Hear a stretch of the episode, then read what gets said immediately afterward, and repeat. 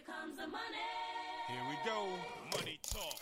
Here comes the money. Money, money, Dollar, dollar. Dollar, dollar. Seja muito bem-vindo. Este é mais um episódio do podcast do portal Finanças Inteligentes. Este podcast também é feito em parceria com o grupo de líderes empresariais aqui do estado de Santa Catarina e com o apoio da JB3 Investimentos. Hoje é sexta-feira, dia 30 de junho de 2021. Eu sou Victor Silvestre, assessor de investimentos, e vim aqui lhe trazer o resumo do mercado. Nesta semana, o nosso índice Bovespa fechou cotado aos 121.800 pontos, representando uma forte queda de 2,6%. Já o IFIX, o índice dos fundos imobiliários, fechou cotado aos 2.824 pontos, representando uma pequena queda de 0,1%. money. I'm global. Lá nos Estados Unidos, o índice S&P 500 fechou aos 4.395 pontos, representando uma queda de 0,3%.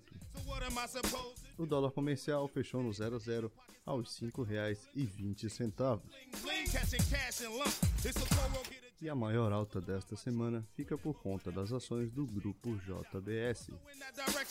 As ordinárias subiram 4,5%, sendo cotadas aos R$ 32,28.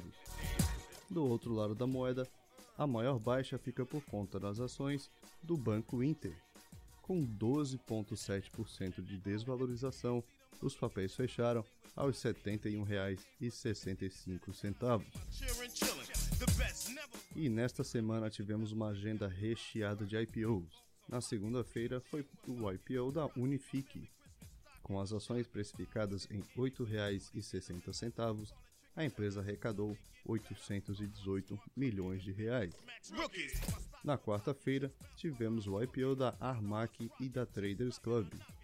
A Armac, empresa de locação de produtos agrícolas e máquinas escavadeiras, teve suas ações precificadas em R$ 16,63, arrecadando um total de 1,5 bilhões de reais. Já o Traders Club teve as ações precificadas em R$ 9,50, arrecadando 606 milhões. Na quinta-feira foi a vez da BrisaNet, provedora de internet por fibra ótica.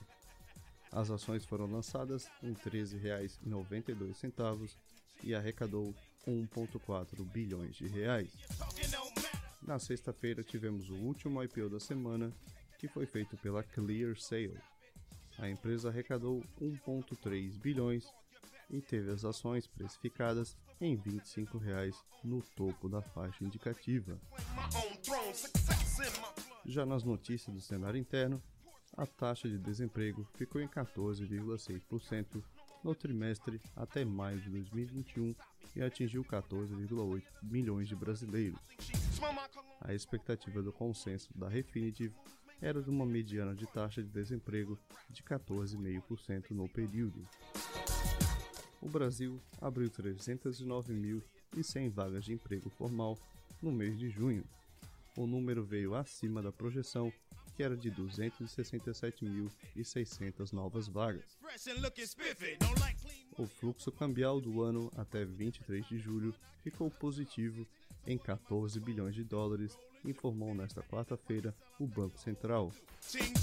Em igual período do ano de 2020, o resultado era negativo em 16 bilhões de dólares.